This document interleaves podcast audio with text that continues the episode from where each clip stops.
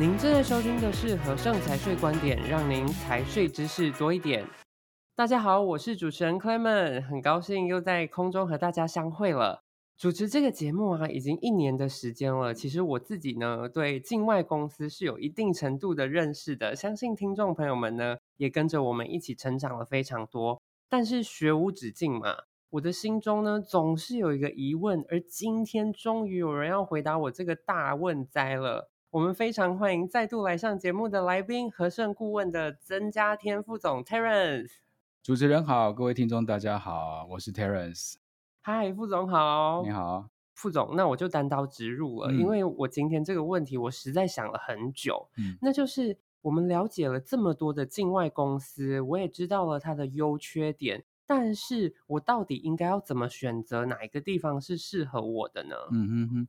哎，不瞒您说哈，这个问题其实我也想回答很久哈。嗯，因为从我上班第一天到现在二十多年了哈，这个问题都还是客户询问度的第一名哈，可见它有多么的重要。是，也或者是说，我们提供意见对客户的影响有多么的重大。没错，真的，我等不及要 洗耳恭听了，副总。没问题，不急不急。不过在这之前哈，我倒是想先听听看你前面说。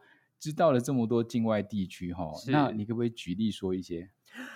我发现副总是最爱考我的来宾哎，但是副总我真的是很用功的主持人哦。嗯嗯、我，我知道，对，我知道的是英属维京群岛啦，嗯，萨摩亚、安圭拉、贝里斯、塞西尔、香港、新加坡，呃，尼维斯，还有一个开曼。哦，不愧是首席主持人呐，哈，是，他说的蛮完整，我给你一百分，不能再多了。谢谢副总，这个一百分我先收 下，没问题。但是呢，其实我知道副总问的这个问题呀、啊，并没有很难。嗯嗯，对，其实哈，看你一直在进步中，我也大概知道你回答的出来哈。除此之外，其实还有一些其他的地区，哈，我们有听过的，例如像百慕达、纳敏。嗯圣文森、万纳度，甚至蒙地内哥罗，哈，是，这些都是有能见度的地区，只是说顾问公司有没有引进而已。好，那我们回到主题，究竟要怎么样去选择一个适合的地方呢？一般我们都会从境外公司的经营方向来切入，是，例如说贸易、控股或理财，好。贸易型一般比较单纯，哈，所以使用地区大概就会有维京群岛、萨摩亚、安圭拉、贝里斯。那董股结构也不复杂，是，所以这些地区我们当然是选择设立成本还有维持成本都比较低的地区。了解，这几个地区好像也是我们比较常听到的地区，对不对？对对，因为台湾是贸易导向的国家，哈，所以贸易型的公司它的使用率相对来说就会比较高。了解。那当然，这些地区里面还是有些为不同的哈，譬如说年费收取的期间，嗯哼，维京群岛就分上下半年，上半年设立一月一号到六月三十号之间。那你要缴的年费就是在隔年的五月三十一号缴。了解。好，那下半年一样哈，就是在十一月三十日以前缴。嗯，那萨摩亚就不一样喽，它只有一个年费缴纳期间，也就是十一月三十。也就是说，如果你设立维京群岛，你大概会用一年半左右呢。才会缴到第二年年费，嗯、但萨摩亚就接近两年。你看这样是不是差很多？真的，这个比信用卡分期还厉害哎！缴费的时间差了半年呢。对对，但其他的收费方式其实还有哦，例如说贝里斯和开曼，它是固定十一月三十日前缴。隔年的年费，嗯，所以你看哦，当你第一年缴费进去，其实你用不到一年，你就要马上缴第二年年费。你看这样一比，是不是又差更多？是，果然是魔鬼藏在细节里耶。如果是我，因为我不是精打细算型，我是斤斤计较型的人，肯定是算到最后一块钱的啦。不过，如果副总跟我说贝里斯跟开曼非常适合我的话，我还是会选择在那里开户的。对，所以啊，我们在跟客户说明的时候，哈，这个部分我们都会一并纳入建议中，嗯，帮客户争取多一点的权利，哈。那接下来我讲控股型，控股型往往都是一个跨国的投资架构，所以经常遇到公司文件被投资国呢要求要做使馆的认证，是，这时候地区的选择就很重要。举例来说呢，如果你要到大陆去投资，那我们就会建议。这个地区要选择有中国使馆的，例如萨摩亚、塞西尔啊、香港或新加坡之类的。了解。那在这之前，其实我们介绍了很多地区当中都有提到过公认证的问题。嗯哼。那如果副总当地没有中国使馆，可是我又一定要使用那个地区的话，我应该要怎么做？OK。其实有些地区它还是可以透过第三地来做多层次的认证，也就是找中间的关系人啊。哈，例如说维京群岛当地它并没有中国使馆，但毕竟它是英国的属地，而英国却有中国使馆，所以我们可以先在维京群岛办第一阶段的公证和验证，再转到英国去做外交部的验证。最后才交到中国驻英国使馆完成最后阶段的认证。了解，所以国家之间是还可以这样互相帮忙的。对，但目前哈，其实也只有英属地区可以这样做了，是其他地区都不行。那、另外，是不是 WTO 的会员国也会影响到使用地区的选择？WTO 的会员国，副总要说的是越南吗？哎、嗯，正确呀、啊。嗯、越南它其实只接受哈，同样是 WTO 会员国的投资。所以目前最常被使用的地区有，例如萨摩亚，嗯，等等。那贝里斯、香港、新加坡，甚至台澎金马，其实也都是会员，也可以使用的。是了解。那看起来控股类型的这个学问真的是很多很多哎、欸。嗯、那副总还有其他要注意的地方吗？有，一般来说哈，控股型股东通常会比较多人，是，那股本也会比较大。所以，境外公司如果去选择年费根据资本而变动的地区，成本就会很高哦。嗯哼，好，例如维京群岛、贝里斯，好之类的。那如果不受股本影响的地区，像萨摩亚、安圭拉、塞西尔，相形之下就会比较适合一点。了解，但是这个控股型的重点好像有点真的太多了。还没，还没好，不过快说完了哈。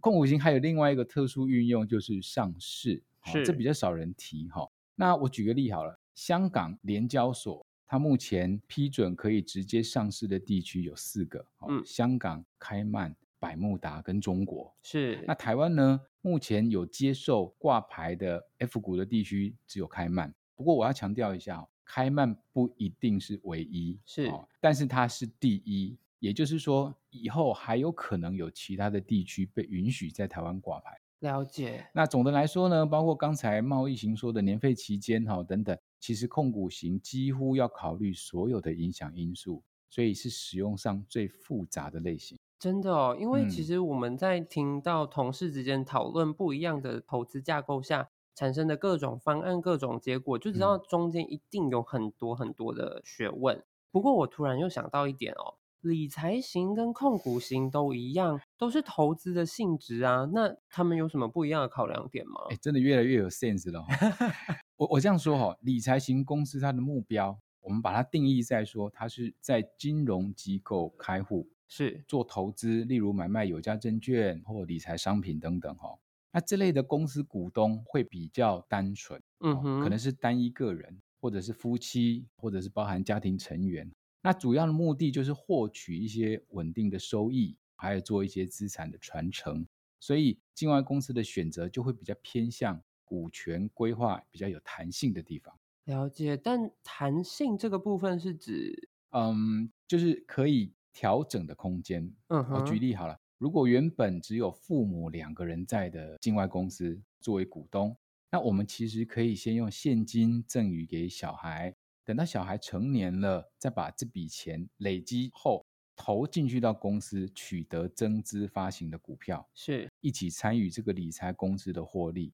这时候新发行股份的成本在各个不同地区就会有一些不同的差别。了解，这就是跟副总前面讲的一样，资本额会不会影响年费收取的地区吗？对对对，没错，好，是像安圭拉、萨摩亚、塞西尔这几个，其实都可以哈。他们的发行股数上限，嗯，并不会影响年费，是，所以客户其实可以先定一个比较高的发行上限，它可能是金额或者是股数，是，有需要的时候再来分次发行。那因为可发行股份的上限是定在公司章程里面，实际发行股份呢，只要不超过，就不需要修改章程，就省下了修改章程的费用。没错。那当然，我顺便也提一下哈，安圭拉最近可能会修法。把年费呢跟股份发行的上限挂钩回来，所以这个部分要加以注意。好的，那我们谈了这么多，我发现一个非常有趣的结论，就是、嗯、副总在提到的每一个形态里面啊，萨摩亚好像都是候选名单，对不对？哎，你也发现了、哦，其实我自己也是一段时间后突然发现，好像是这样哈、哦。嗯，那这个地方其实它很独特哈、哦，它几乎集合了所有境外公司的优点于一身。是、哦，比如说哈，第一个，它是独立国家，它前身是纽西兰的属地。那后来纽西兰让它独立，啊，变成是独立国家。第二个呢，它有加入 WTO，所以它是个会员国哈。嗯。第三个，它跟中国有邦交，互设大使馆。第四个，IBC 国际公司呢，股份发行上限和年费脱钩。嗯哼。第五个，年费收取只有一个时间。第六个，公司法有特殊的资产保护条文，这我待会会讲。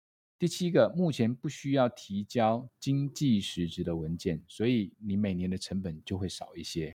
那你看，集合了这么多的条件，你说它会不会是最受欢迎的地区呢？真的，而且我觉得不需要提交经济实质，这个就完胜嘞。更别说，因为它有其他的优势，是很多地区根本达不到的，比如说什么独立国家啦。有中国使馆，嗯、或者是 WTO 的会员国，确实哈、哦。那当然，我再把刚刚要讲的资产保护条文再说一下，因为这个是最近非常受欢迎的一个部分哈、嗯。是，不过副总，资产保护条文，我知道它好像听起来蛮厉害的，不过我们之前有提过吗？有提过，不过它因为很重要哈、嗯，所以我在这边再讲一次好了。是。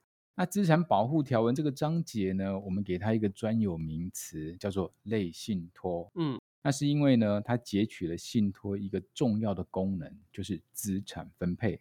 那我们都知道，一般信托除了委托管理之外，可以经由 LOW，也就是 Letter of Wish，来指定身后资产的分配方式。嗯，同样的，萨摩亚公司的股东呢，只要委托当地律师拟定一个类信托协议，然后把它做归档。在股东发生事故的时候，一启动类信托协议，就可以马上把股份移转给特定人。了解。那这时候完成了资产移转之后呢，这个特定人他就变成是公司的股东。嗯。那变成公司股东之后，这家公司所拥有现金、有价证券、理财产品，也就跟着公司移转过去了。嗯哼。那如果没有类信托呢，股份就只能透过继承手续去给法定继承人。那相较之下，类信托的规划弹性就多出不少了。了解，因为真的哦，嗯、之前就有谈过说，如果透过法定的继承手续要转给法定继承人，这个时间成本是非常高的。对，而且它除了避免高额的时间成本，还有继承费用成本之外呢，股份因为它是马上移转，所以还可以免去公司空转资产下跌的风险。没错。听众朋友们，你们会不会觉得我们今天是在做萨摩亚特辑呀？嗯嗯，也不会啦，有特色的地方我们就多讲一些，这样 是没错。而且真的很久没有跟副总聊天，我们一聊就停不下来了。哦，经过这一集的解说啊，我相信听众朋友一定跟我一样获益良多。嗯。那如果大家是有进一步的问题的话，非常欢迎跟和盛的顾问团队们联络。那我们会再协助您做进一步的规划。那今天呢非常感谢副总再次来到我们节目。好谢谢 clayman 谢谢各位听众我们下次见是的别忘了马上订阅频道就能够准时收听和盛财税观点也欢迎到 apple podcast 给我们五星好评及建议更多财税相关资讯欢迎浏览资讯栏或订阅和盛电子报。我们下期节目再见拜拜拜拜。